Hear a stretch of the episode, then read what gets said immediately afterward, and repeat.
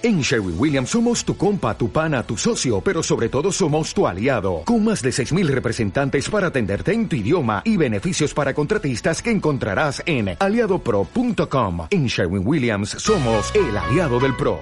En la actualidad necesitamos respuestas claras y concretas para enfrentar a la sociedad en la que nos toca vivir. Fe y actualidad, respuestas bíblicas a los dilemas de hoy. Bienvenidos.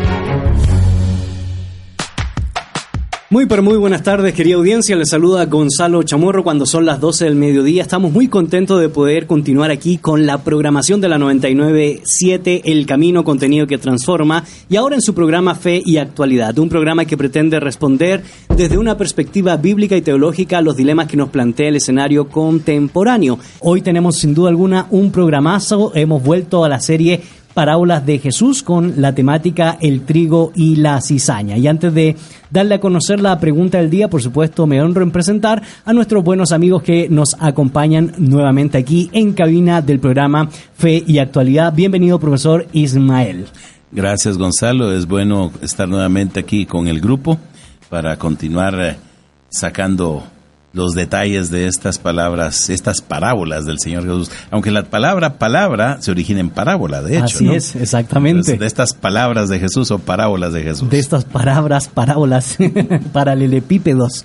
Muchas gracias por compartir con nosotros, Nelson. Yo no sé si el texto de hoy tiene, cabe dentro de, serie o pasajes difíciles de, la, las escrituras, pero es una bonita parábola donde podemos sacar muchas lecciones y también aprender qué se ha dicho a lo largo de la historia de la interpretación. Bienvenido a Cabina la 997. Gracias y nuevamente estamos contentísimos de estar eh, con ustedes, eh, nuestra audiencia, los que nos miran por Facebook. esperando también que nos apoyen como siempre, eh, respondiendo a la pregunta del día. Así que gracias por participar e involucrarse en el aprendizaje junto con nosotros. Así es, y también pues siempre es un honor presentar a nuestro buen amigo y profesor don David Suazo. Gracias don David por acompañarnos aquí en el programa Fe y Actualidad.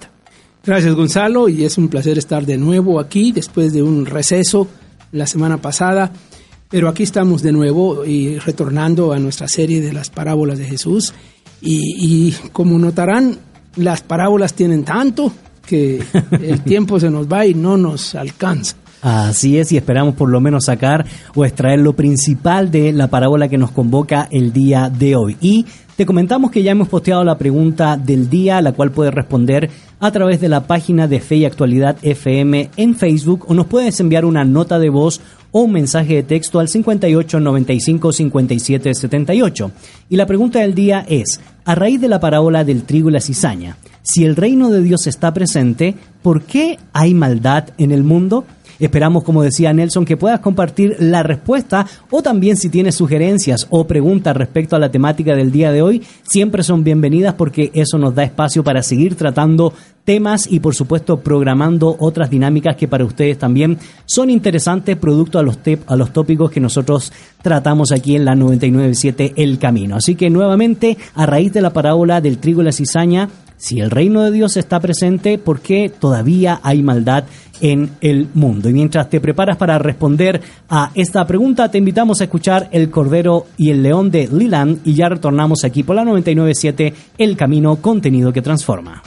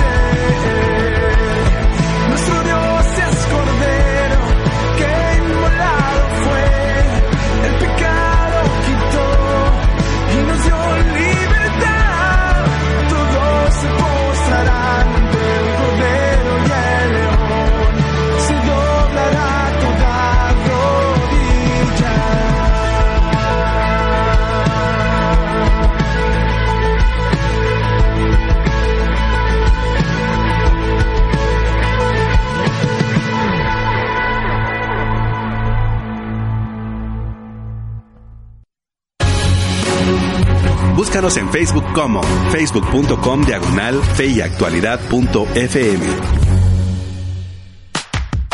Ya estamos de regreso, querida audiencia. Soy Gonzalo Chamorro y en cabina me acompañan los profesores Ismael Ramírez, Nelson Morales y David Suazo. Y pues estamos retornando a la serie Parábolas de Jesús. Hoy nos toca el tema El trigo y la cizaña. Y ya hemos posteado la pregunta del día en nuestra red social Fe y Actualidad FM en Facebook y la pregunta plantea lo siguiente.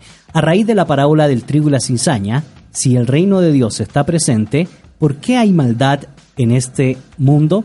Esperamos que puedas comunicarte con nosotros a través de la red ya mencionada o nos puedas enviar una nota de voz o un mensaje de texto al 5895 5778. Una de las cosas, Nelson, que comenzamos a expresar desde el contexto en que íbamos ya terminando el Sermón del Monte, es que nuestra segunda serie mayor del programa iba a ser las parábolas tanto del Señor Jesucristo como las parábolas del reino. Y por supuesto, cada vez que nosotros estudiábamos el Sermón del Monte, siempre hacíamos un comentario general, como también lo queremos hacer ahora acerca de las parábolas. Si nos pudieras recordar, eh, tanto a nosotros como a la audiencia que nos está sintonizando, cuando hablamos de parábolas, de qué estamos, a qué nos estamos refiriendo y cómo eso encaja, por supuesto, en el mensaje del Señor Jesucristo. Las parábolas son un tipo de enseñanza usualmente breve eh, que eh, Jesús usó bastante. No es exclusiva de Jesús, pero sí eh, Jesús la usa de bastantes formas. parábolas cortitas de un refrán a parábolas más complejas como la que estudiamos hace unas semanas atrás del el sembrador que es, o el hijo pródigo, que es más larga todavía, que, que son enseñanzas eh, que muchas veces eh, buscan eh, desde lo cotidiano extraer alguna enseñanza o a partir de lo cotidiano introducir cosas curiosas o, o, o que llaman la atención o, o que perturban a la audiencia y, y, de esa manera los hace pensar. Así que ese es el tipo de parábola que nos vamos a encontrar hoy. Correcto. Y cuando Nelson menciona, profesor Ismael, lo cotidiano, generalmente estas parábolas tienen que ver mucho con la vida agrícola, con ciertos elementos o utensilios o inclusive manifestaciones morales muy comunes en la Palestina del primer siglo y por supuesto en la tradición eh, del Antiguo Testamento. Es decir, hay todo un elemento importante que le da sustento y fundamento a un mensaje que en algunos contextos puede ser eh, muy simple y sin embargo tiene un contenido teológico muy profundo. Sí, indudablemente estamos hablando de una comunidad, si no 100% agrícola, altamente agrícola, eh, una comunidad en la cual de situaciones descritas como la que el Señor narra en esta parábola eran de todos los días. Eh, se sabe que en la Palestina del primer siglo la mayor parte de la tierra estaba en manos de grandes terratenientes. Correcto. Y para ellos trabajaban ya fuera esclavos o o empleados que colaboraban con ellos. Eh, de suerte entonces que era muy común que el, el, dueño del terreno preparara su tierra para una buena cosecha. Como ocurre todavía en países como el nuestro, aquí en Guatemala, donde la siembra es importante y, y realmente una gran cantidad de nuestra alimentación depende, si no, una mayoría de nuestra alimentación depende de las cosechas. ¿no? Correcto. Eh, así que había el máximo cuidado en que lo que se sembraba fuera de la mejor calidad. Y obviamente si se le quería hacer daño a alguien, eh, lo más natural era hacerlo de una forma subrepticia, como es este caso, sembrando una semilla de una planta que a primera vista, al principio, pareciera ser lo mismo que estaba sembrado, ¿no? Eh, indudablemente estamos hablando aquí de situaciones que podrían haber ocurrido, no, no son cuestiones teóricas. eh, o ficticias. O ficticias. Eh, estamos hablando de, de, gente que seguramente había tenido experiencias similares, eh, gente que había eh, tenido que afrontar pérdidas por daños hechos a su cultivo ya fuera un daño por animales, uh -huh. eh, un daño por fuego, un daño por alguna plaga como las langostas que se mencionan tanto en la, uh -huh. en la narrativa bíblica, o en este caso una acción directa por, hecha por, por, un, por, un, saboteador, uh -huh. un enemigo que viene a sembrar una semilla eh, que al inicio resulta ser similar. Entonces estamos hablando de una condición, una situación eh, usual en la Palestina del primer siglo que de, de, que seguramente refleja mucho lo que había estado ocurriendo en siglos atrás. Hoy en día nosotros estamos acostumbrados a cambios eh, en décadas, sino en meses. En el pasado podían transcurrir 100, 200, 300 años y la, y la situación agrícola, ganadera, resultaba siendo muy parecido, a pesar de los eh, imperios que iban Correcto. y venían, eh, el cambio estructural de cómo funcionaban aquellas sociedades se mantuvo a lo largo de siglos. Por lo tanto, don David, eh, lo que nos está planteando el profesor Ismael es indudablemente entender un poco el contexto en el que se da esta parábola, contexto por el cual la gente de a pie, el común denominador, entendía muy bien el lenguaje al cual nos estamos refiriendo en un contexto que me llama mucho la atención, un contexto donde habían terratenientes, donde habían esclavos que trabajaban la tierra o alguien que recibía un salario por el trabajo de la misma. Y Jesús comienza a utilizar estos elementos cotidianos, estas figuras o estas imágenes de lo cotidiano para enseñar un principio. Esto ya nos comienza a conectar con el capítulo 13 porque esta parábola se da precisamente en un contexto de siembra-sembrador. Claro, esta es la segunda parábola de las llamadas parábolas del reino en Mateo 13. La primera ya la vimos, la del sembrador, y, como ya se mencionó, eh, el, el, ambiente es un ambiente agrícola. Las dos parábolas tienen que ver con ambiente agrícola. y, ya este, vimos bastantes detalles de la parábola del sembrador, incluso eh, estas dos parábolas seguidas eh, son parábolas que Jesús explica, que da Jesús mismo la interpretación eh, en respuesta a pregunta de sus discípulos, como que los discípulos entienden el escenario, entienden la siembra, entienden los terrenos, entienden eh, este escenario de, mala hierba, digamos, en medio de una cosecha. Eh, eso no es el problema. El, problema es que, qué significa. Correcto. Y, le, le, preguntan a Jesús. Y en ambos casos, en estas dos primeras parábolas, Jesús da una explicación. Pero parece que la explicación se retrasa un poquito. Eh, se dice la parábola y luego hay otra enseñanza y otras explicaciones y luego viene la explicación y aquí viene otra otras dos parábolas pequeñitas que más tarde se van a estudiar aquí siguiendo la secuencia eh, y luego viene la explicación. Así que para hacer un poco de broma, lo que vamos a hacer nosotros aquí en esta parábola es, meter cizaña. Correcto. Y, ya entraremos de, lleno y de manera específica, sin embargo, eh, antes de ya empezar a leer los comentarios que comienzan a entrar a nuestra red social, eh, Nelson, una de las cosas que eh, nos gustaría entender cómo se leía o cómo se usaba el concepto de tierra, siembra, el sistema agrícola en el mundo intertestamentario, eh, por un lado, y posteriormente, profesor Ismael, si nos pudiera explicar cuál era el concepto de la tierra en el Antiguo Testamento y qué relaciones podrían tener con esta eh, parábola. Sin embargo, te queremos recordar la pregunta del día. A raíz de la parábola del trigo y la cizaña, si el reino de Dios está presente, ¿por qué hay maldad en el mundo? Agradecemos los comentarios que ya han ingresado a nuestras redes sociales. Alex Montúfar nos dice, porque un mundo sin mal es ilógico. El mal es inevitable en una creación finita. También el de Ramírez dice, hay un libre albedrío y desde el principio Dios dejó el bien y el mal en el Edén. Fran Carrascosa nos comenta, porque nuestro reino no es de este mundo, por eso somos ajenos en él, pero no a él. Ok, muchas gracias por esos comentarios y le invitamos a toda nuestra audiencia a responder a través de la página de Facebook Fe y Actualidad FM la pregunta del día o también nos puedes enviar una nota de voz o un mensaje de texto al 58 95 57 78. Nelson, el contexto que antecede en la literatura intertestamentaria a esta parábola. ¿En qué nos puede ayudar o cómo se trataba este tópico de eh, tierra, fertilidad, eh, reino y por supuesto sembrador siembra?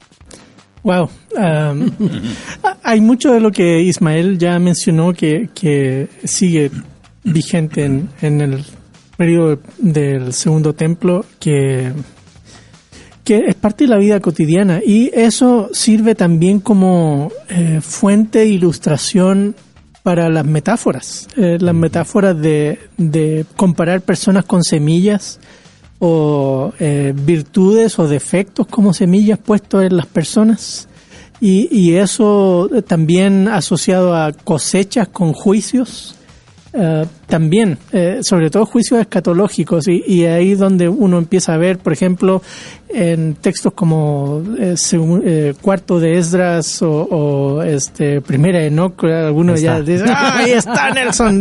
al fin menciona Primera Enoch.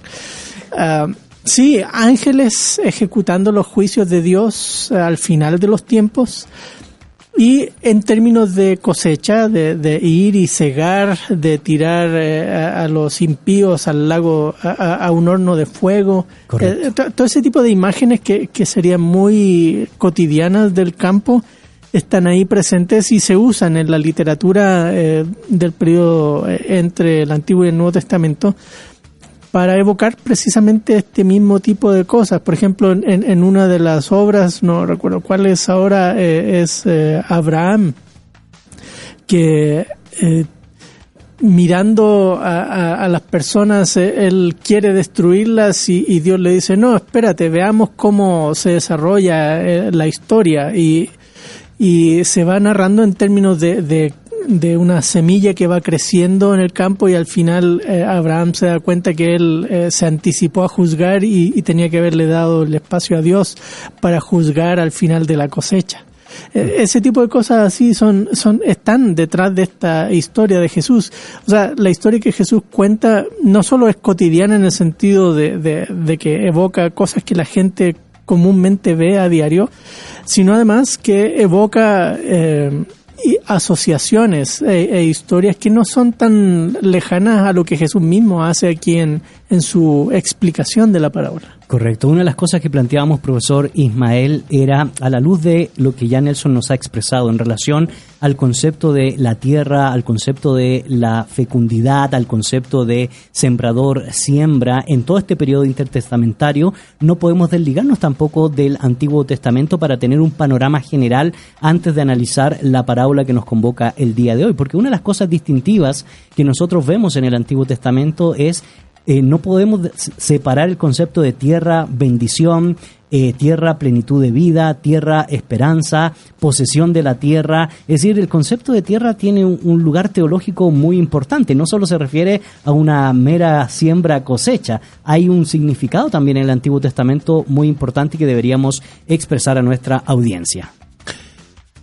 Comenzando con la promesa de Dios a Abraham, al tras llamarlo y llevarlo a una tierra que habría de mostrarle, eh, podemos, y luego pues cuando se da el éxodo y Dios lleva al pueblo a habitar esa tierra que era la tierra de promesa a Abraham, se ve la tierra primeramente como un, el cumplimiento de una promesa hecha por Dios y que el pueblo habite en esa tierra. De, se ve la tierra como algo que tiene que administrarse para Dios, porque naturalmente eh, el poder estar en la tierra está ligado a, cumplir las demandas del, pacto. Eh, definitivamente en la historia del, pueblo de Israel vemos la llegada de la nación a la tierra, pero también la salida de la nación de la tierra en ah, el tiempo del exilio, como un juicio de Dios. Y usando metáforas también de siembra y cosecha, ¿no? En, en algunos eh, por ejemplo, en, estaba pensando ahorita en, en eh, profetas menores que, que, hablan, por ejemplo, de, de las langostas usadas como elemento de juicio. Claro, Joel, por ejemplo, particularmente. O el hecho también de, de que Dios compara al pueblo con una viña sembrada. Claro, en Isaías. Eh, en Isaías y en otros, en otros de los profetas que se esperaba que aquella viña diera buenas uvas y al final dio uvas agrias, ¿no? Entonces se compara al pueblo de Dios y podríamos casi decir que el pueblo de Dios, eh, Israel, es sembrado en la tierra, esperando, esperando que eh, dé el fruto que, que Dios eh, requería de él al, cumplir las demandas de, del pacto, de la ley, etcétera. Pero la experiencia de la historia del Antiguo Testamento es que el pueblo constantemente se alejó de Dios y esa es una de las eh, acusaciones constantes que profetas como Jeremías y Ezequiel, Isaías le plantean al pueblo y naturalmente los otros profetas, la, rebeldía, el corazón del pueblo lleno de maldad, eh, la infidelidad a Dios. Entonces, la tierra es, eh, es un don de Dios, es, una, es un regalo de Dios que está para ser bendecido por él. Se le ofrece al pueblo de Israel que va a llegar a una tierra que fluye leche y miel definitivamente se anticipaba la bendición de, Dios, pero eh, aún en el libro de Deuteronomio se indica al pueblo de que si, se, si es obediente a Dios, pues va a haber lluvias, va a haber cosecha, va a haber abundancia, que los ganados van a, a ser abundantes, pero si hay desobediencia, pues la tierra no va a producir, no va a haber lluvia. Entonces se mira siempre la tierra como resultado de la bendición de Dios, pero en, en, en, en, en relación con la obediencia del pueblo a quien Dios ha puesto en, la tierra. Correcto, y estos elementos son importantes ir aclarándolos, eh, don David, sobre todo porque nosotros partimos de la premisa teológica en la pregunta diciendo que si el reino de Dios está presente, por esa premisa teológica, recordando el contexto general de Mateo capítulo 4, verso 17, el reino de Dios ha llegado, por tanto, arrepentíos, y todo el estudio que tuvimos el año pasado y este sobre el Sermón del Monte, donde están presentes las dinámicas éticas del reino como lema general, la justicia, seguirán ahora estas parábolas eh, y precisamente la parábola que nos convoca el día de hoy, que tiene que ver con esperanza, bendición, hacer lo que es correcto para heredar una buena tierra, no se puede desligar de todo este marco teológico para responder la pregunta del día. Sí, por eso dije al principio que la pregunta Es una pregunta importante, una pregunta seria. Creo que es la cosa más importante que esta parábola nos está enseñando. Eh, y la parábola es una forma parte de una serie de parábolas en todo el, capítulo 13 de Mateo y todas tienen que ver con el reino de Dios. Esta parábola comienza diciendo el reino de los cielos es semejante a y, luego ya viene la descripción de la parábola en sí. Entonces tenemos que entenderlas todas en, la, misma realidad. Eh, y ya, como dijiste, eh, hemos establecido eh, claramente, especialmente a través del estudio del Sermón del Monte, que, ese reino sea, está aquí, está presente y que nosotros somos, en cierto modo, agentes de ese reino y representantes de ese reino aquí, los discípulos de Jesús. Entonces, ese es el contexto general de todo el libro de Mateo, de estas parábolas en, en particular. Entonces, tenemos que ubicar Aquí se usa la expresión hijos del reino, por ejemplo. Claro. Eh, este, Jesús en la parábola usa la expresión hijos del reino y también usa la expresión hijos del maligno. Correcto. Eh, entonces eso nos pone en, como en contraste eh, y, bueno, y, y, en este, este es el ya, Exactamente. Del reino. Del reino. Y, y, con esto, antes de seguir hablando, porque queremos dejar picada a la gente, si se supone que el reino ya está, don David, si se supone que la dinámica ética de la justicia del reino de Dios ha llegado, entonces, ¿por qué aparece la cizaña? ¿Qué tiene que ver eso con el reino de Dios? Y por supuesto va a plantear muchas preguntas a nuestra audiencia y por eso le invitamos a que sigan contestando la pregunta del día. A raíz de la parábola del trigo y la cizaña, si el reino de Dios está presente, ¿por qué hay todavía maldad en el mundo. Mientras sigue respondiendo a esta pregunta, te invitamos a que escuches Eres de un corazón y ya retornamos aquí por la 997 El Camino Contenido que Transforma.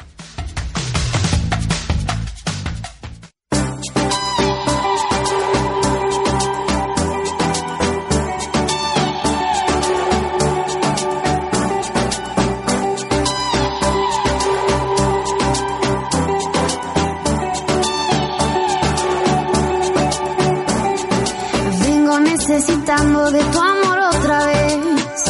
No necesito más, me vengo a acercar.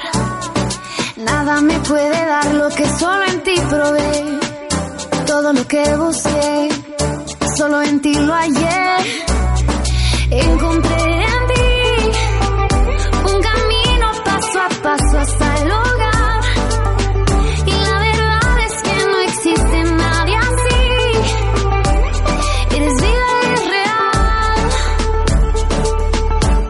Eres calor en el frío, en el desierto un río, luz en la oscuridad, y está la soledad. Eres calor en el frío, en el desierto un río, luz en la oscuridad, y la soledad. Quiero agradecer todo lo que tú me das, la gracia que viví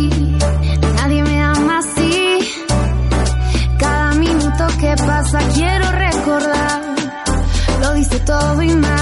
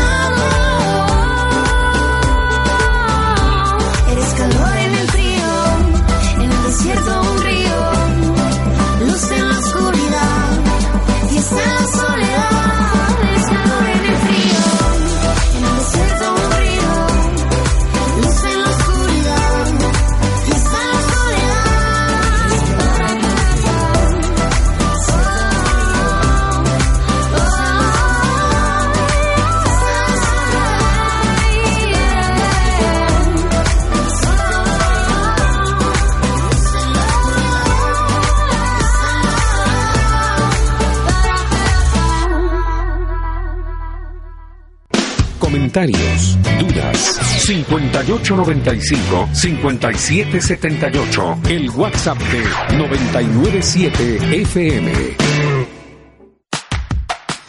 Ya estamos de regreso, querida audiencia. Soy Gonzalo Chamorro. En cabina me acompañan los profesores Ismael Ramírez, Nelson Morales y David Suazo. Y por supuesto, te queremos recordar en estos momentos la pregunta del día, a raíz de la parábola del trigo y la cizaña. Partiendo de la premisa, si el reino de Dios está presente, por lo menos el ya que nos planteaba don David, ¿por qué hay maldad en el mundo? Y queremos agradecer los múltiples comentarios que están ingresando ya a nuestra red social. Y nos dicen, buenas tardes, muy buen programa. Aprendo, despejo dudas, me bendicen, gracias. Les saluda Morena de Guzmán. Sigue habiendo maldad en el mundo por la dureza del corazón de los hombres. Bendiciones. También Lesbia Rodríguez nos dice, los creyentes deben de vivir juntos con los incrédulos en este mundo de maldad. Llegará el día de la cosecha, que es el juicio final, y hasta ese momento se, desecha- se desechará la cizaña. También César Catalán dice, interesante pregunta, estaré atento. Bendiciones. Bueno, sí, la verdad es que sí, interesante pregunta e intentaremos también eh, ir respondiéndola a lo largo de este programa. Te recordamos que las vías de comunicación son en la página de Fe y Actualidad FM, nos puedes contestar ya sea en la pregunta o la transmisión de Facebook Live o por supuesto también nos puedes responder al WhatsApp 5895 5778. En este sentido, Nelson, pues comenzamos a hablar ya de lleno eh, la parábola que nos convoca el día de hoy. Una de las cosas que nos había mencionado don David es que esta parábola que se ubica en el capítulo 13 del eh, Evangelio de Mateo tiene un antecedente importante que es la parábola del sembrador. Así que no podemos desligarnos de ese contexto. Sin embargo, ahora no solo se incluye a- al sembrador que siembra trigo, sino también se incluye otro sembrador. ¿Quién es él? ¿A quién representa? Y por supuesto, el contexto general de este texto específico. Wow, eh, eh, hay varias cosas súper interesantes en esta historia y eh, Jesús va a usar varias parábolas aquí en esta secuencia que tienen que ver con tierra y siembra. Eh, esta, el, el sembrador mencionaste tú, luego el trigo y la cizaña y después el grano de mostaza. Correcto. Y todas estas ocurren en un ambiente donde hay gente, multitud oyendo. Eh, en, en esta secuencia de tres parábolas después del sembrador, hay varias personas oyendo y eh, después que la gente se va, en el 36 dice entonces dejó a la multitud y entró a la casa, se vuelve a, a- a los discípulos a explicarles la parábola y, y algunos piensan que, que debido a que estaba frente a la multitud no quiso explicarles antes la parábola y por eso están las otras. Eh, es, podría ser una razón. Sí, son dos escenarios, uno Sí. más público y uno más privado. Sí, Sí.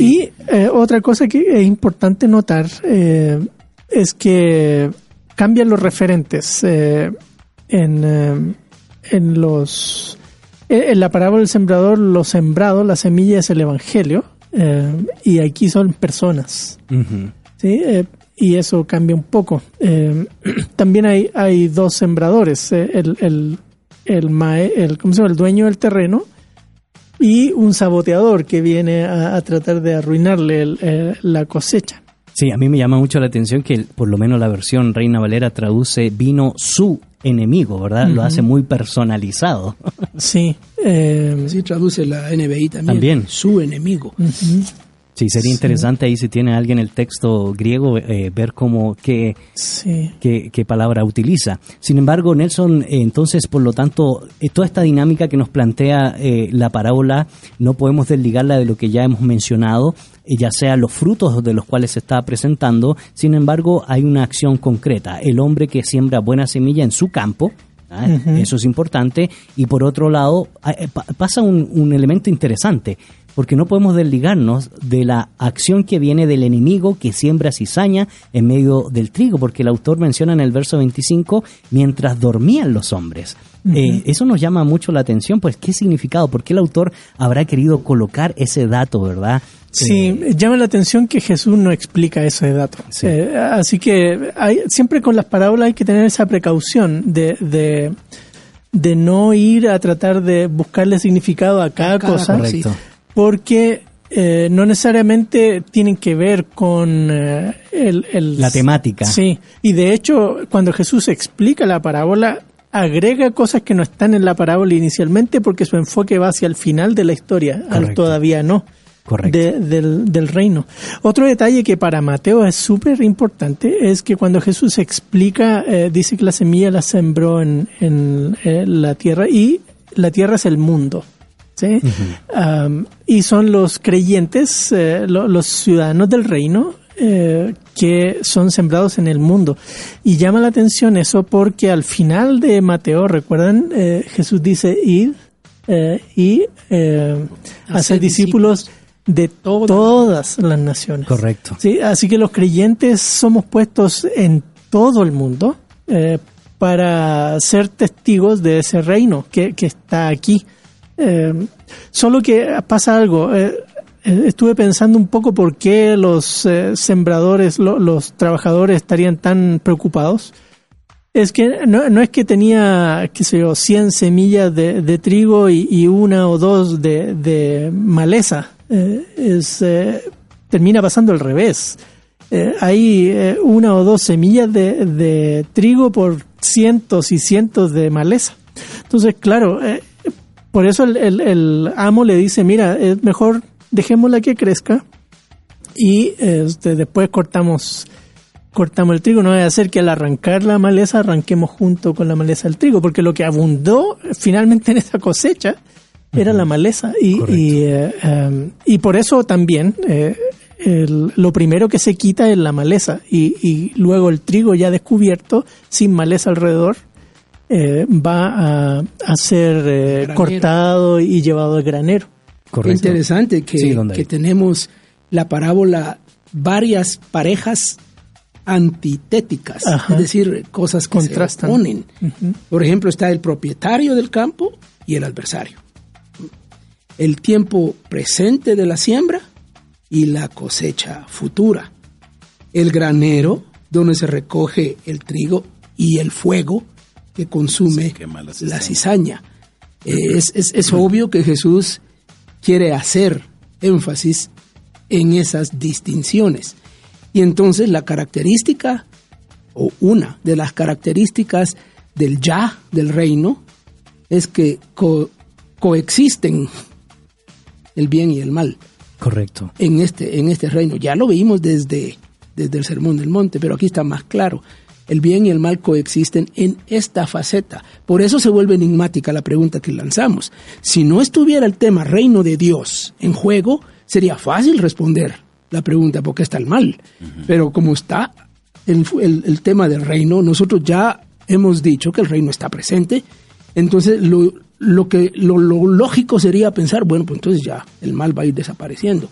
Eh, pero una característica de ese ya del reino es como un misterio, en cierto modo, es que coexisten el bien y el mal. Correcto. Y una de las cosas que me llama la atención, profesor Ismael, en ese sentido, y, y ya Nelson lo había expresado, sobre todo cuando nos habló un poco de la literatura intertestamentaria, es que una de las cosas que eh, se estilaba mucho en las parábolas rabínicas o las parábolas de los rabinos o, o las enseñanzas de los rabinos era precisamente eh, comparar una cosa con otra para ver siempre lo que implica el bien y lo que implica el mal y dar una enseñanza eh, moral, una enseñanza teológica, una enseñanza que tuviera que ver con lo que usted ya había mencionado, el cumplimiento de- del pacto y en este contexto el cumplimiento del advenimiento del reino de Dios y en qué contexto se comienza a desarrollar el reino de Dios que no se puede desligar de las altas demandas éticas para vivir precisamente en, eh, en este contexto reino de Dios.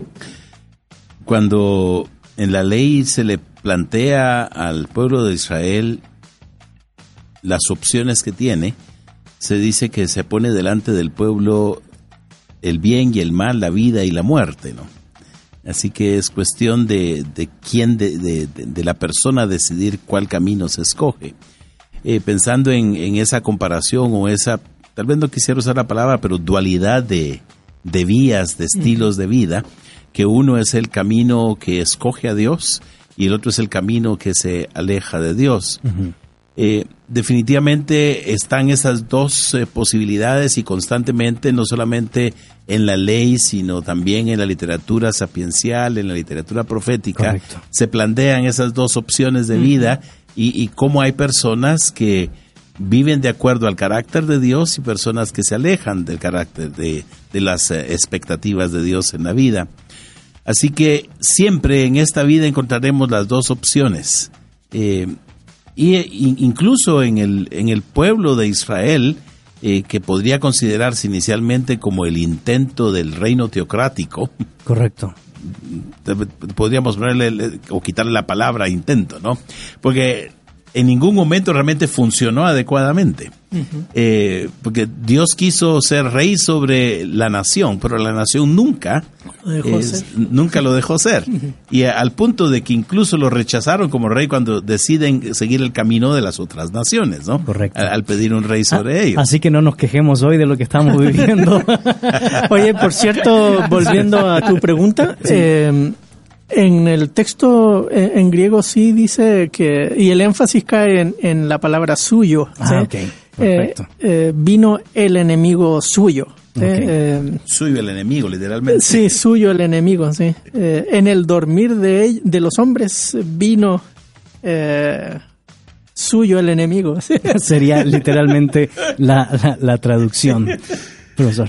Sí, entonces volviendo al, al hecho de si tenemos eh, constantemente la presencia del reino de Dios, porque podría decirse en el caso de la nación de Israel que era la manifestación visible del reino de Dios sobre la tierra con una nación que Dios había formado para ser el rey sobre ella, pero estaba en las personas la decisión de si se sometían o no, aunque Correcto. cuando se forma el pueblo todos dicen sí, aceptamos las condiciones del pacto de Dios, Varias veces lo dice. Sí. Sí.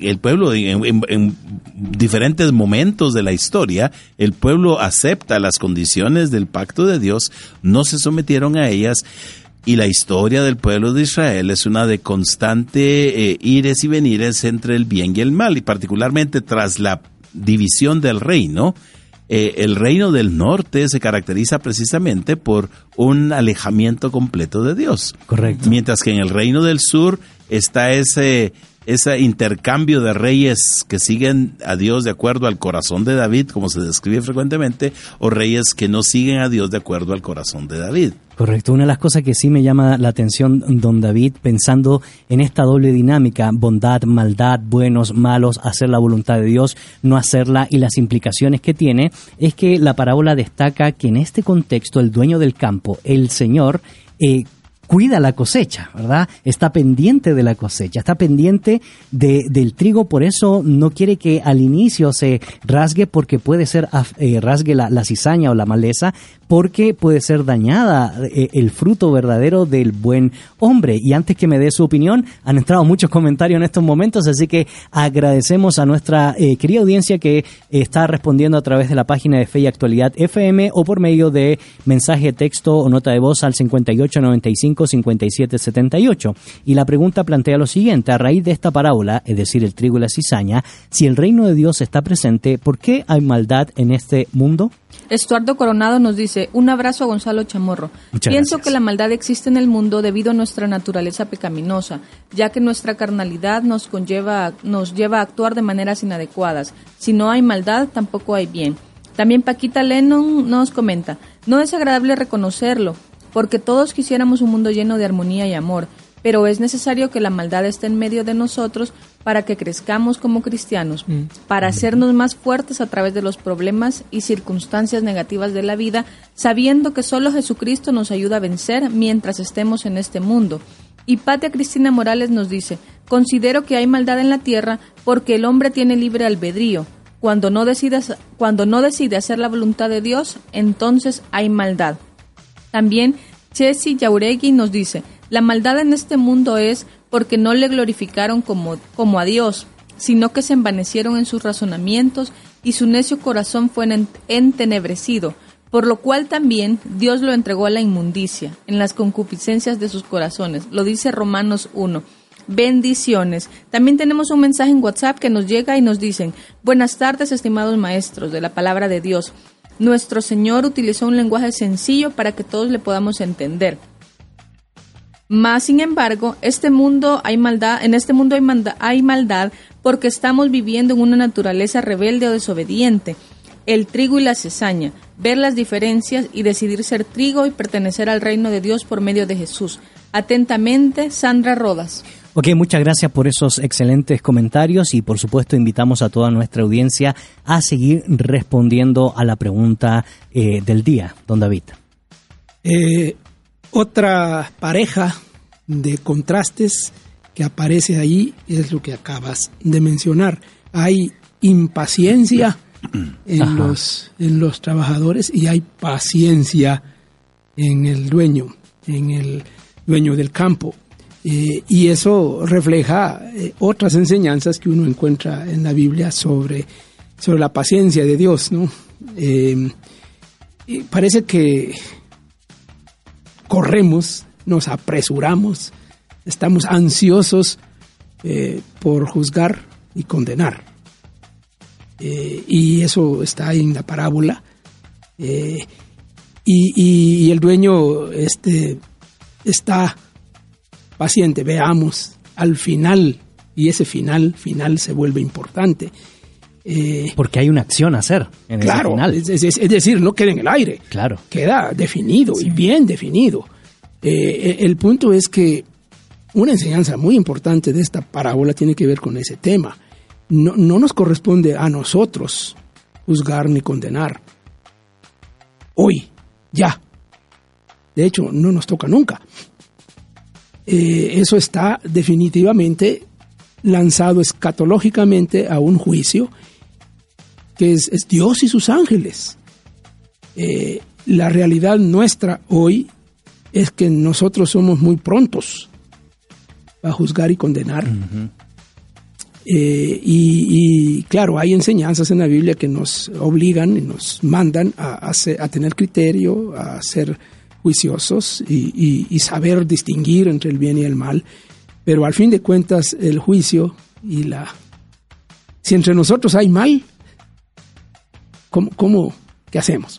Correcto. Y eso nos lleva pues a otras preguntas y por supuesto a ir recayendo a este tema. Y esta vez, don David, usted se va a salvar porque le vamos a dar la responsabilidad a Nelson para que nos diga entonces en términos generales y en términos también muy concretos qué está enseñando el Señor Jesucristo por esta parábola y por supuesto estaremos viendo en unos minutos más las implicaciones que tuvo para esa época esta parábola y las implicaciones que tiene para nosotros el día de hoy la parábola del Ya- Señor ya me adelanté un Jesucristo. poquito yo entonces. Exactamente, ya le dio ciertas pautas. Sin embargo, ha llegado el tiempo de las noticias positivas. Noticias positivas. África. Mercy Ship celebra su operación quirúrgica 100.000. At- Atracar barcos hospitales en algunos de los países más pobres del mundo con el objetivo de ofrecer atención sanitaria gratuita a las personas que lo necesiten es el objetivo de la organización internacional cristiana Mercy Ships, que el pasado 21 de mayo realizaba su operación quirúrgica número 100.000, un hito importante para los 40 años de actividad de esta entidad sin ánimo de lucro. Ante una situación en la que aproximadamente 5.000 millones de personas no tienen acceso a una cirugía segura, asequible y oportuna, Mercy Ships envía hospitales flotantes con voluntarios como el Africa Mercy a las regiones donde se necesitan más intervenciones quirúrgicas. En el, en el caso del África subsahariana, por ejemplo, la cantidad de población que no tiene acceso a cirugía alcanza el 93%. Seúl. Nace Asociación Internacional para favorecer la libertad religiosa en Corea del Norte. Unos 200 líderes y activistas por los derechos y libertades estuvieron presentes en la reunión inaugural de la Coalición Internacional para la Libertad Religiosa en Corea del Norte celebrada este pasado viernes en Seúl. La coalición se ha formado con la idea de fomentar la libertad religiosa en Corea del Norte, uno de los regímenes más restrictivos que ha ocupado el primer lugar en la lista mundial de persecución de puertas abiertas durante varios años. En la reunión inaugural, el exdiplomático norcoreano acusó al régimen de buscar la aniquilación de las religiones. Es por ello que Tai defiende que el primer paso hacia la reunificación entre Corea del Norte y Corea del Sur debe pasar por una apertura hacia la libertad religiosa. En concreto, está y considera que se debería permitir la construcción de una o dos iglesias cristianas en los próximos 10 años como un compromiso inicial de mayor apertura. Y estas fueron las noticias positivas.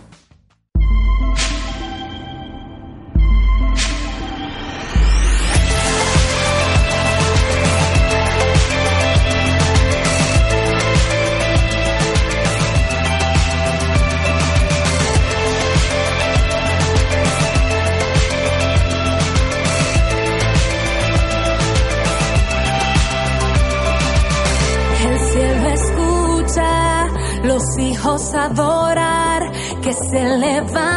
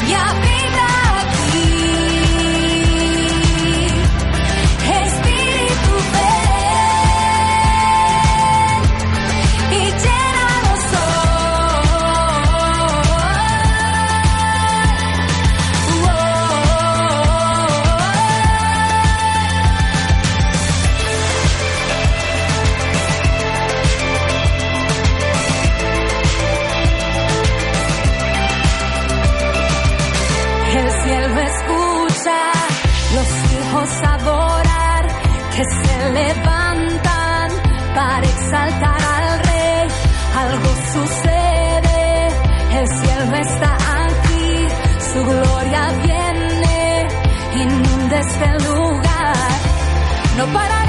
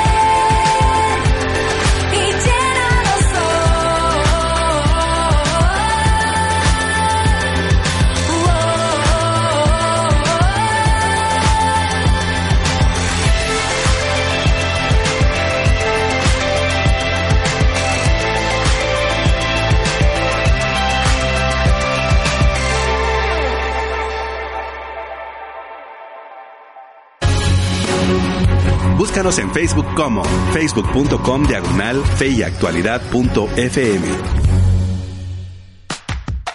Ya estamos de regreso, querida audiencia. Soy Gonzalo Chamorro. En cabina me acompañan los profesores Ismael Ramírez, Nelson Morales y David Suazo. Y estamos tratando la serie Parábolas de Jesús, Parábolas del Reino, con el tópico El trigo y la cizaña. Y la pregunta del día que hemos posteado en nuestra red social de Fe y Actualidad FM es a raíz de la parábola del trigo y la cizaña, si el reino de Dios está presente, ¿por qué hay todavía maldad en el mundo? Agradecemos pues la vía de comunicación que tenemos el día de hoy, la página de Facebook ya mencionada y por supuesto el WhatsApp 5895 5778. Stuart- Estuardo Coronado nos dice, la cizaña se hace presente por un medio, no careció sola allí. Sin embargo, colocándola en un contexto actual, habrán personas que estarán presentes en las buenas obras que fueron hechas para Dios, pero no estarán con un propósito bueno, más que para destruir, juzgar o simplemente burlarse. Dice un saludo al maestro Ismael, me dio clases en Ceteca, un abrazo. Gracias, también, gracias. También Chessy Yauregui nos dice, esta similitud en Apocalip- es Apocalipsis para la iglesia de Esmirna. En la iglesia el trigo puede estar junto a la cizaña. Esta mala hierba crecen junto con nosotros. En este caso debemos buscar un mayor crecimiento espiritual teniendo la guía del Espíritu Santo y comunión con el Señor. Así que cuando llegue el momento de la cosecha, el Señor enviará a sus ángeles a recoger el trigo y a quemar la cizaña. Ok, muchas gracias. ¿Te- ¿Tenías otro ahí? Sí, sí, Dale, sí. Betsa. Francisco Javier Corado nos dice, qué difícil responder en poco espacio, pero entre tantas perspectivas voy a tomar una de tantas. Jesús es la palabra que genera vida. Hay una comunicación que viene desde el pecado de Adán en la corrupción de la palabra hablada que no genera vida. Parece buena la filosofía humana, pero no tiene poder para cambiar. Aún la predicación humana sin el poder de Dios no genera cambio. La palabra de Dios es una semilla que tiene el poder de generar bosques y es capaz de influir en el mundo. La filosofía vana no. Ok, bueno, muchas gracias por esa última reflexión y por supuesto por todos los, los aportes, los aportes que, que han dado ustedes. Nelson, planteamos antes de eh, esta- la pausa de las noticias positivas y mm, la, la canción que escuchamos. Entonces, ¿qué nos quiere decir la parábola? ¿Quiénes son, quién es este señor bueno? ¿Quién es este malo que viene a colocar cizaña? ¿Y qué quiso decir el Señor Jesucristo para la Palestina del primer siglo? Bueno, hay varias cosas eh, importantes aquí. Eh, recuerden que está describiendo el reino. Eh, el reino de los cielos es semejante a. Así que el, el reino de los cielos, diagonal, el reino de Dios, diagonal, el reino del Hijo del Hombre, en este texto, eh, diagonal, el reino del Padre, eh, en versículo 43. Am, es un reino que está presente. Eh, pero esa presencia del reino no significa que el mal desaparece. Eh, también el, el mal no es causa de, de la presencia del reino ni de Dios, eh, ni de Jesús mismo. Eh, porque hay personas que preguntan, ¿no? Este, si Jesús es bueno, ¿por qué tal y tal? La parábola responde un poco a eso. Y, y, Jesús dice, el, el reino, o sea, el- el- la, la tierra es el mundo. Así que... eh, Sobre todo los escépticos, ¿verdad? Que se hacen esa pregunta. Si Dios existiera o si el Señor realmente gobernara, no pasaría esto, ¿verdad? Claro, exacto. Y es, pese a que hay maldad, el reino está presente. Y eso es lo que va a ir eh, mostrando las otras parábolas. La parábola de la, de la, sobre todo la parábola de la masa leudada, que, que al, al principio parece Insignificante. insignificante, pero que termina leudando toda la masa. Eh, claro, eh, estamos en ese proceso ahora y eh, la parábola, si bien deja el, el- el juicio de la maldad a Dios, eso no nos debe hacer pensar que la maldad no va a ser juzgada. Es, eh, el juicio es cierto, por eso es que la parábola termina con una el que tiene oídos que oiga, eh, en el versículo eh, trein- eh, 43. Am, Es una advertencia. es una advertencia, una advertencia que lleva a, los lectores, a los oye- o- oyentes de la parábola a estar conscientes. Bueno, yo soy eh, trigo, soy cizaña, y de nuevo no es un determinismo calvinista eh, extremo. que, Correcto. ¿Qué le voy a hacer? Yo nací cizaña aquí, este... eh, sí, eh, es una, un llamado a cambiar. Eh, es como eh, el- los dos caminos en, en, en el Sermón del Monte. ¿sí? Eh, Correcto. eh, me doy cuenta que estoy por el mal camino, tengo que cambiarme al otro. Igual aquí. eh, es- En la naturaleza, la cizaña no puede cambiar. Sí. pero en la en el reino de Dios sí. Así claro. es. Y este, lo que es quitado finalmente es tanto la maldad. eh, se, se habla aquí del, de la. ¿Dónde es que está la explicación? Eh, dice de la misma manera será el final del mundo. El Hijo enviará a sus ángeles y recogerá del reino a todo. eh, esta versión dice a todos los que son piedra de tropiezo. eh, es un singular neutro en, griego y a los que hacen iniquidad. No está hablando de dos categorías distintas, está hablando del mal y los que hacen esa maldad. Eh, al final de los tiempos el Señor va a ejecutar su juicio sobre los malos y, finalmente como termina Apocalipsis, ¿no? Es, ya no habrá eh, maldad, se enjugará nuestras lágrimas y Así que la enseñanza da esperanza eh, que, que nuestra labor como eh, hijos del reino aunque está en un mundo donde predomina la cizaña, eh, es un desafío para mantenernos siendo eh, hijos del reino, pero también para eh, hacer que, que gente deje de ser cizaña. Correcto. Sí, Sobre todo entendiendo quién es el dueño del campo, ¿verdad? claro, sí. Así es. Eh, Y eso nos lleva entonces, profesor Ismael Don David, a comenzar a actualizar la parábola. ¿Quién nos está diciendo a nosotros hoy, siglo XXI, eh, Guatemala, Hispanoamérica? Bueno, pues nos escuchan de varios países eh, en América Latina o inclusive en, en España. Y por supuesto, esto nos convoca con la aplicación contextual para nuestros días de la parábola del trigo y la cizaña. Lo primero que quisiera mencionar es en relación con el concepto del reino de Dios. Ah, el reino de Dios no se limita a un lugar, una nación. El reino de Dios no se limita a una institución. Eh, el reino de Dios es el mundo, porque Dios es soberano eh, y, y- y, eh, en toda, en, en toda la, la creación Dios es rey. Y Jesús ha sido declarado Claro, ha sido declarado Rey, rey. Señor. Entonces, eh, el reino de Dios se manifiesta en el mundo, no en un lugar específico, no con un pueblo específico, no bajo una institución específica. Dios es rey sobre este mundo. Y dentro del reino de Dios, en la actualidad, Sí. existe el bien y el mal. Y no, no hay una prisa por erradicar el mal.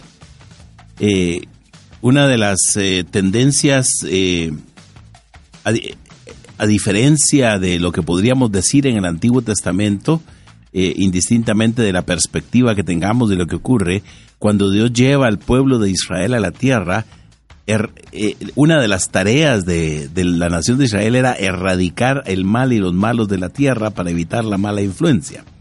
El propósito de Dios en el Antiguo Testamento para el pueblo de Israel, en esa manifestación localizada del reino de Dios, era completamente diferente al propósito de Dios hoy en día.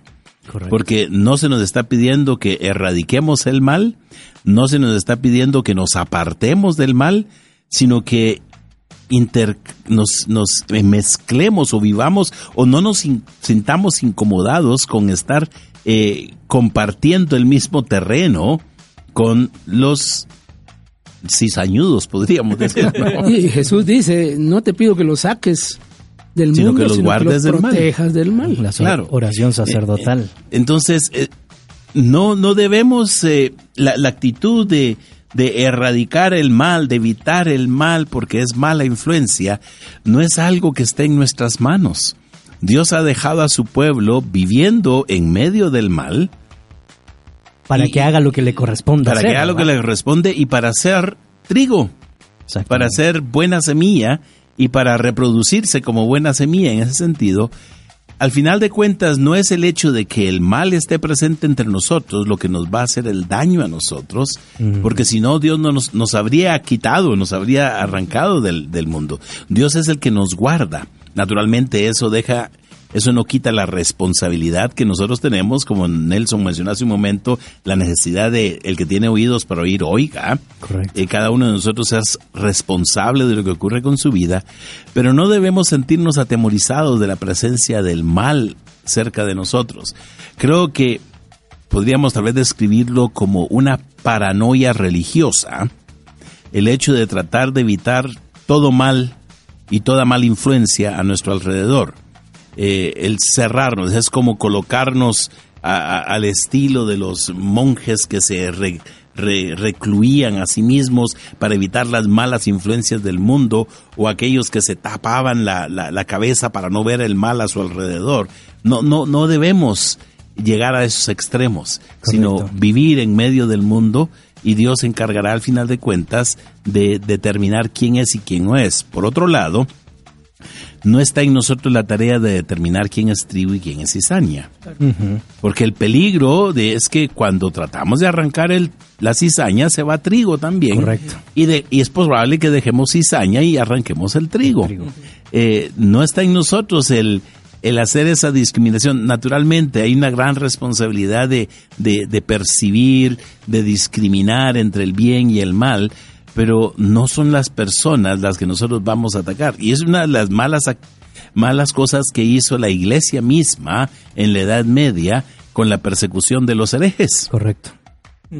Porque Cuyas herejías en esa época no necesariamente todas han sido herejías. No, no, no, porque muchas veces la cizaña era la que estaba quemando en la hoguera el Así trigo. es. Así Por es. cierto Yo que- pienso en Galileo Galilei, por Se- ejemplo. se, buscaba en este pasaje, por cierto, en la historia de interpretación de la época medieval, eh, justificación para eso, eh, de, la- los herejes en, en esa época, sí. Aunque Correcto. dice que no, aunque el, el Sí. pasaje, El pasaje dice, mismo dice que no debe hacerse, ¿no? Ajá. Correcto. Sí, y, y por eso es que no debemos dejar eh, de conectar las parábolas. Aquí da la impresión de que el mal prevalece y que hay que dejarlo hasta el final. Pero luego las siguientes dos parábolas justamente nos dicen que el reino crece y que el reino crece precisamente en medio del mal, especialmente de una forma imperceptible. Bueno, eso se va, se va a tratar en las siguientes, cuando se estudien las siguientes parábolas. Eh, pero hay una influencia benéfica que se supone que el, el grano de mostaza y la levadura y el trigo hacen de manera que el reino tendrá que crecer. Jesús lo afirma. Entonces, no nos debemos crear un pesimismo por Sí. la presencia del mal. Bueno, ahí está, ni modo, no podemos hacer nada. Y no, no, este, tenemos responsabilidades de, de combatir el mal. Sí, está implícito en, en el versículo al final, eh, el 43, cuando eh, conecta con Daniel eh, 12 y, y dice, los justos resplandecerán como el sol. Eh, Jesús ya ha dicho que bienaventurados los que tienen hambre y sed de justicia. Así es. Y aquí eh, son los justos los hijos del reino, ¿no? Así que implica que el creyente tiene una acción importante que hacer en su entorno. Eh, En la justicia no es solo eh, una cuestión de piedad, implica eh, acción hacia la sociedad, eh, el, el- el denunciar el mal, ser sal, ser luz. Eh, todo lo que conversamos el año pasado está detrás de la frase, así que ah, tiene razón don David. eh, Y, y- y de, y de hecho yo para mí es inevitable no dejar de pensar eh, don David en nuestros días porque he visto una especie de pesimismo a la luz de las circunstancias políticas que se están dando en, en la nación. Y el otro día yo posteaba en mis redes sociales eh, eh, recibí algunas críticas pero está bien no, no es problema. Porque yo les ponía yo les ponía eh, no se le olviden que el Mesías ya vino haciendo una alusión que hay varios que pareciera que están esperando al Mesías político que va Sí. a resolver todos los males de, de, de- de la sociedad y, y de la nación. Y, y esta parábola tiene mucho que, que enseñarnos. Y antes de escuchar cada uno de sus comentarios, porque eso podría ser otro programa, agradecemos eh, la participación de nuestra audiencia. Francisco Javier Cor- Corado nos dice, la cizaña representa todo el conocimiento humano que siembra conceptos de vida, pero no produce en cambio, así sean nobles, porque solo la palabra viva lo provee. Luis Rodríguez nos comenta, si vemos nuestro corazón como el campo debe florecer, el trigo delante de la cizaña hasta que se evidencia la diferencia, diferencia que se notará fuera del corazón como la manifestación de los hijos de gloria. De momento, la semejanza entre el trigo y la cizaña nos lleva a repensar nuestro quehacer cristiano. Francisco Javier también nos sigue comentando y dice, la bondad no es una esencia innata del ser humano. Dios piensa y declara que no hay ni un ser humano bueno. Somos, por lo tanto, beneficiados de un acto de justicia que nos permite decidir ser o no ser como nuestro Padre, el cual es bueno en su esencia. También tenemos un WhatsApp que nos dice, Buenas tardes, les saludo desde Zona 12. Me encanta su programa, es de mucha edificación. Contestando a la pregunta del día, creo que Dios nos dio libertad para hacer lo bueno y lo malo, pero también creo que Dios quiere que seamos diferentes y busquemos solo lo bueno para tener nuestra recompensa en el cielo. Atentamente, Karim. Ok, bueno, muchas gracias eh, por esos buenos comentarios y análisis que nos agregan eh, valor al, al programa, don David. Y, y a esto yo le agrego porque, nuevamente, lo- los ejemplos que han dado tanto profesor Ismael como Nelson eh, nos va ayudando a tener un panorama mayor, sobre todo cuando la iglesia ha querido destruir la cizaña a toda costa y ha utilizado medios como la Inquisición para castigar al ser humano o también eh, cuando no queremos contaminarnos con la cizaña y nos encerramos en el claustro de nuestra soledad y no cumplimos la misión de proclamar las buenas nuevas de que el reino de Dios ha, llegado. Y esto se le suma a lo que yo planteaba en este contexto porque he visto en términos generales eh, en las redes sociales, en los medios de comunicación, eh, esa desesperanza que hay por las circunstancias políticas, don David, en- en la nación aquí en Guatemala. Sin embargo, hay un desafío eh, que nos enseña esta parábola que deberíamos tomar nosotros eh, en cuenta. El Mesías ya vino, el reino ha llegado. Sí, el reino ya llegó. Y yo digo un poco más que eso. El futuro ya llegó. Así y es. nosotros somos sus representantes. Representamos lo que ese futuro representa, lo que ese futuro es. En términos de los valores que ya hablamos eh, la otra vez, en términos de la persona misma de Jesús y lo que Él es. Eh, por eso me gusta ese texto de Filipenses que hablamos la otra vez cuando hablamos del cielo, eh, que nuestra ciudadanía está en los cielos y pensamos es el lugar a donde vamos, uh, allá como, como eh, distante, ¿verdad? Cuando allá se pase Eh, lista. este, cuando en realidad el texto está hablando más bien del lugar de donde venimos, porque de ahí esperamos ¿A quién al? Salvador, al que representamos, ciudadanos que representan como embajadores. Eh, entonces, eh, esta, esta parábola nos pone en perspectiva una realidad muy, muy difícil de asimilar, porque nos da una realidad de la presencia misma del mal en medio de eh, el bien como parte del reino de Dios. Eh, como que como que no podemos conciliar una cosa con la otra. Pablo menciona en, en, en alguna de sus epístolas de que, de que como que tenemos que estar metidos, rodeados en interacción con el mal, porque de otro modo tendríamos que salirnos del Claro. mundo. ¿Eh? Eh, y, y lo dice muy, muy claramente. Entonces, ¿qué significa que nosotros somos los hijos del reino? Jesús usa en su explicación quiénes son los hijos del reino. Hay los hijos del maligno. Identifica al maligno como el diablo. ¿Ya? Lo, lo identifica. Así que el mal es producto de ese maligno, del correcto. diablo. Eh, El que siembra la Sí, cizaña. como alguien lo dijo en su comentario, eh, eh, el- la cizaña no nació solita, alguien la sembró. Y, y el, Jesús dice específicamente, ese es el diablo. y, y las cizañas son los hijos del maligno. Eh, se personifica. Y los, el trigo son los hijos del reino. Los hijos del reino funcionan como agentes. En este caso funcionan como agentes del reino, los que son responsables de, de hacer que el bien vaya penetrando, penetrando. Por eso las otras dos parábolas explican eso. ¿eh? Por, por eso están conectadas. Eso, por eso tenemos que verlas una eh, conectada con la otra.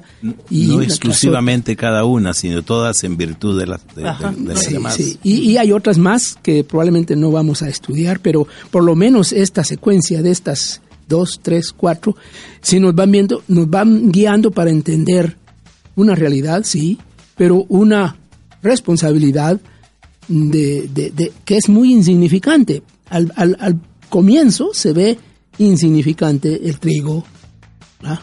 El grano de mostaza, la levadura, pero eventualmente resplandecerán, dice ahí, como el sol.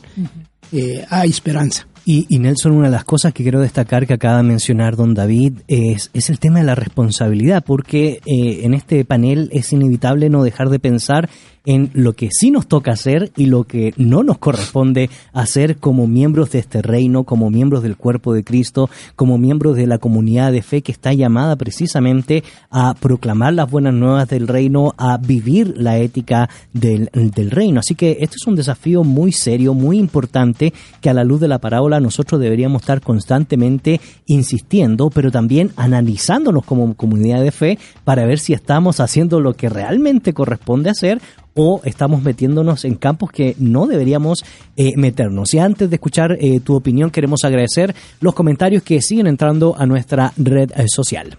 Tenemos un WhatsApp y nos dicen, buenas tardes, excelente programa, me encanta. Una consulta, ¿cuándo hablarán sobre el divorcio? También Carito Ruiz nos comenta, ¿podría un cristiano convertirse en cizaña? Ok, bueno, muchas gracias. Por, ya, ya estamos anotando aquí el Esta- tema esta- no, esta- del divorcio y, Carito te está poniendo en aprieto. me ¿sí? está poniendo en aprieto con, con los de la cizaña. Nelson, Que no metas cizaña. sí, que no metas cizaña, pero gracias por esa pregunta, ¿verdad? Sí, sí, sí. Sí, es, es una buena pregunta de advertencia de todos modos. Eh, quiero hacer una salvedad importante que está implícita en el texto que tiene que ver con la diferencia. Muchos piensan que el tipo de maleza que, se describe como cizaña es, es, eh, un tipo de maleza que se da en la región que es muy parecida al trigo, pero eh, en el tallo y las hojas, cuando está en proceso de crecimiento, hay uno o dos milímetros de diferencia nada más entre uno y el otro. Pero al tiempo de la, de ya de, de la, cuando el grano está maduro, eh, la cizaña tiene un, un fruto pequeño y, y el trigo es como tres, cuatro veces más grande. Eh, la espiga. Entonces es a, a ojos- Diferenciable. sí, em, claramente Al final. Al final, Correcto. sí.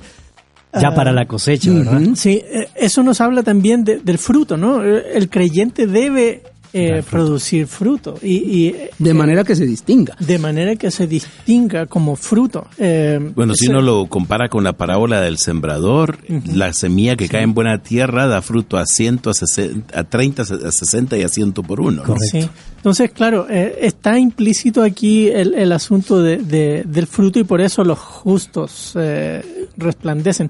El, el texto de, de Daniel está hablando de, de, eh, la- el juicio final donde resucitan tanto justos como injustos. Y los justos dice que resplandecen. Es interesante que después en la eh, resplandecerá su rostro, eh, como el, el resplandecerán como el sol. Es la misma frase que se dice de Jesús en la transfiguración, unos capítulos después. ¿sí? Así que creyentes eh, resplandeceremos y, y seguimos siendo luz. Así que debiéramos estar resplandeciendo ya. Eh, es parte del... del, del- Es la figura de Filipenses 2 también, que sí. vimos el otro día. Claro. Correcto. Es interesante que llegará un momento en que en el reino de Dios habrá solo trigo. Exactamente. Claro. Y ese es ese punto donde resplandecerá. Pero eso será hasta el día final cuando vengan los ángeles, que es lo que dice el Señor, ¿no? Que hacia el final Él enviará a sus ángeles para que eh, arranquen de su reino a todos los que pecan y hacen pecar. Eso significa que por el momento, dentro del reino, están los que hacen el mal. Y en el mundo en general, eh, que está lleno de mal, llegará el momento en que todos los que hacen el mal serán arrancados, pero mientras no llegue ese momento final, tendremos que convivir, como dirían algunos, los buenos con los malos. Muy a nuestro pesar, eh, el mal está presente y no podemos hacer absolutamente nada para evitar eso, ni, eh, ni con legislaciones, ni con movimientos, ni con protestas, ni con manifestaciones, ni con la imposición del reino de Dios sobre el mundo, que, que han sido los intentos. Por la fuerza. Por la fuerza. Que han sido los intentos a lo largo de la historia eh, en, en Europa y en, de alguna manera en, aquí en América, tratar de convertir a todos a la fuerza, eh, de, de bautizarlos a todos a la fuerza. Eh, es- eso no cambia los corazones. Correcto. Eso no, no transforma la sociedad. Lo que va a transformar la sociedad es el hecho de que realmente seamos hijos del reino, ¿no? Sal. Sal Y luz, en la tierra. Así es. Y, y en ese sentido, bueno, ya nos quedan pocos eh, minutos y, y yo creo que es buen tiempo para desafiar a nuestra audiencia, eh, don David, Nelson, profesor Ismael, para que precisamente podamos tomar en cuenta esta dinámica que nunca está pensando en el más allá, como hemos insistido eh, tanto en este programa, sino que a la luz de ese más allá vivamos realmente lo que nos corresponde en el más acá o en el presente eh, histórico, en el espacio y en el tiempo que Dios nos ha permitido estar y de acuerdo a las circunstancias eh, que nos plantea, por supuesto, el escenario actual. Sí, el escenario precisamente que, que nos pinta esta parábola pareciera ser eh, un poco desesperanzador. Eh, pareciera ser que, bueno, no, nos- no podemos hacer nada, no vamos a hacer nada, hay que seguir como está la cosa. Y ahora, en la realidad guatemalteca, después del proceso electoral, hay, hay, hay mucho, mucha de esa desesperanza. Sí. Hay mucho, se, se, se, se, se, se huele, se percibe por todos lados. Eh, entonces, eh, Está en estamos... el aire, diría alguno. Está en el aire, sí. Se ve como, ah, bueno, ¿qué, qué, qué vamos a hacer? No, está todo echado a perder, ya no hay mucha esperanza, eh, porque había mucha esperanza este, antes. Ex- expectativa. Eh, eh, bueno, sí, expectativas. Eh, pues no, no. Eh, los hijos del reino somos hijos del reino. Y somos hijos del reino porque fuimos sembrados por el Señor, el Hijo del Hombre, dice aquí el, el título mesiánico. ¿Quién es el que sembró el trigo? Es el Hijo del Hombre. ¿Y quiénes son los hijos del reino? Los que sembró el Hijo del Hombre. Bueno, nosotros somos esos. Y eso significa mucho. Correcto. ¿Mm? Significa que aquí no estamos de brazos caídos, no estamos de, de- de- de- simplemente esperando que cuando Él venga, cuando Cristo venga, todo será eh, bueno y todo por fin. No, no, vamos hacia allá, sí. El todavía no es, es esa erradicación total del mal. ¿Mm? Es- Sin embargo, un- trabajamos sobre la base de esperanzas, porque Él es el dueño del campo, eh, es que a veces nos olvidamos de esas Es- dinámicas. Por eso somos inyectores de esperanza. Desde, este, desde esta plataforma, de este programa de radio, nos constituimos en inyectores de esperanza, no de desesperanza. Y, y aunque la parábola pareciera que nos manda desesperanza, no lo es, no es así. La explicación de Jesús termina con una gran afirmación de esperanza, tanto por la erradicación del mal como por la, eh, el resplandor de los justos. Así es, agradecemos los comentarios que siguen entrando a nuestra red eh, social. Dennis Heidenreich, no sé cómo se pronuncia ese apellido. Hayden Reich. bueno, dice bendiciones y muy buena reflexión. Abrazo. Ok, esperamos haber pronunciado bien su, su apellido. si no- Heidenreich. Heidenreich, ¿verdad? Eh, es que mi alemán dijo aquel. gracias. bueno, muchas gracias por esas buenas eh, palabras y bendiciones. Nelson, desafíos finales. Eh, wow, es que decir, eh, aparte de lo que ya se ha dicho, eh, hay esperanza. Eh, el Señor vindicará a su pueblo. Eh, los justos resplandecerán eh, como el sol. Así que debemos seguir firmes. El que tiene oídos para oír, oiga. Debemos seguir firmes, eh, siendo sal, siendo luz, aunque las cosas no pinten como uno esperaba. Eso no quita en nada nuestra responsabilidad de, de seguir. Correcto. aún en medio de la persecución, de la hostilidad, de la adversidad, eh, el desafío está ahí y el Señor ha ganado la victoria. Eso es. Eh, él, él dice, esperen. Y esa espera es porque Él es amoroso y quiere que todos procedan al arrepentimiento, va a decir más adelante Pablo, ¿no? Así que eh, está esa oportunidad para que nosotros sigamos firmes y, y- y sigamos compartiendo el Evangelio, esta buena noticia del reino de Dios. Cabal. Eh, a propósito, hoy po- posteaba en mis redes sociales pensando en toda esta dinámica una frase de el famoso autor de las crónicas de Narnia, por supuesto medio cristianismo, C.C. Lewis, quien dice o quien dijo, nos reímos del honor y luego nos sorprendemos de encontrar traidores entre nosotros, ¿verdad? Eh, y hago esta vocación de esta frase porque eh, si no hacemos lo que nos corresponde, si nosotros no somos una reserva moral en medio de la cizaña, entonces nos vamos a estar cumpliendo las dimensiones que se han mencionado aquí en esta palestra. Y por lo tanto, es un alto grado de responsabilidad, profesor Ismael, hacer lo que realmente nos corresponde. Desafíos y palabras finales. Quisiera decir algo que tal vez va a sonar un poquito extraño, pero el reino de Dios es el mundo, no la iglesia. Correcto. Eso significa... Bueno, más que el mundo. Más pero que- El reino de Dios es. Claro, claro, todo pero el, universo. el- el- el campo, digamos, todo el universo, pero eh, eh, pensando en nuestro contexto, eh, es el mundo, no, no la iglesia. Y el trigo no está solo dentro de la iglesia, sino en el mundo, y la cizaña no solo está en el mundo, sino también dentro de la iglesia. Correcto. E- Esos son los, los, los retos que tenemos nosotros que, que reconocer. Y nuestra tarea es que si nos consideramos trigo, somos los hijos del reino que tenemos que dar los frutos del reino, vivir la justicia del reino y proclamar los principios y la ética del reino por medio del ejemplo del fruto de nuestra vida. Eh, nuestra tarea no es imponer los principios del reino sobre el mundo, porque si ese fuera el caso, Dios mismo los habría impuesto a la fuerza. Si Dios tolera que dentro de su reino Exacto. haya trigo y haya cizaña, nosotros mismos tenemos que aprender a ser tolerantes en ese sentido. Tenemos que aprender a convivir con la cizaña como trigo, dando los frutos del trigo. Correcto. Y en ese sentido, indudablemente esto nos genera un desafío importante que esperamos usted pueda seguir reflexionando ahí en el calor de su hogar, en sus comunidades de fe, o probablemente estar en el trabajo o almorzando, algunos buen provecho por eso.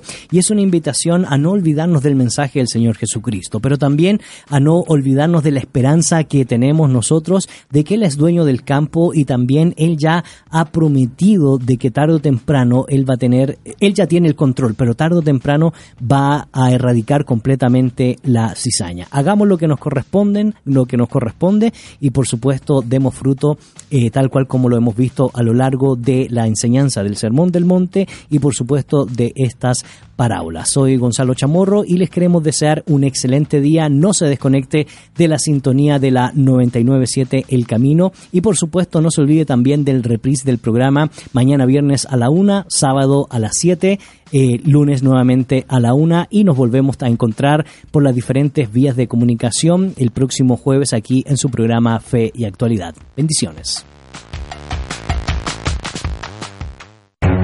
En la actualidad necesitamos respuestas claras y concretas para enfrentar a la sociedad en la que nos toca vivir. Fe y actualidad. Respuestas bíblicas a los dilemas de hoy. Hasta la próxima emisión. Esta es una producción de iRadios Guatemala Centroamérica.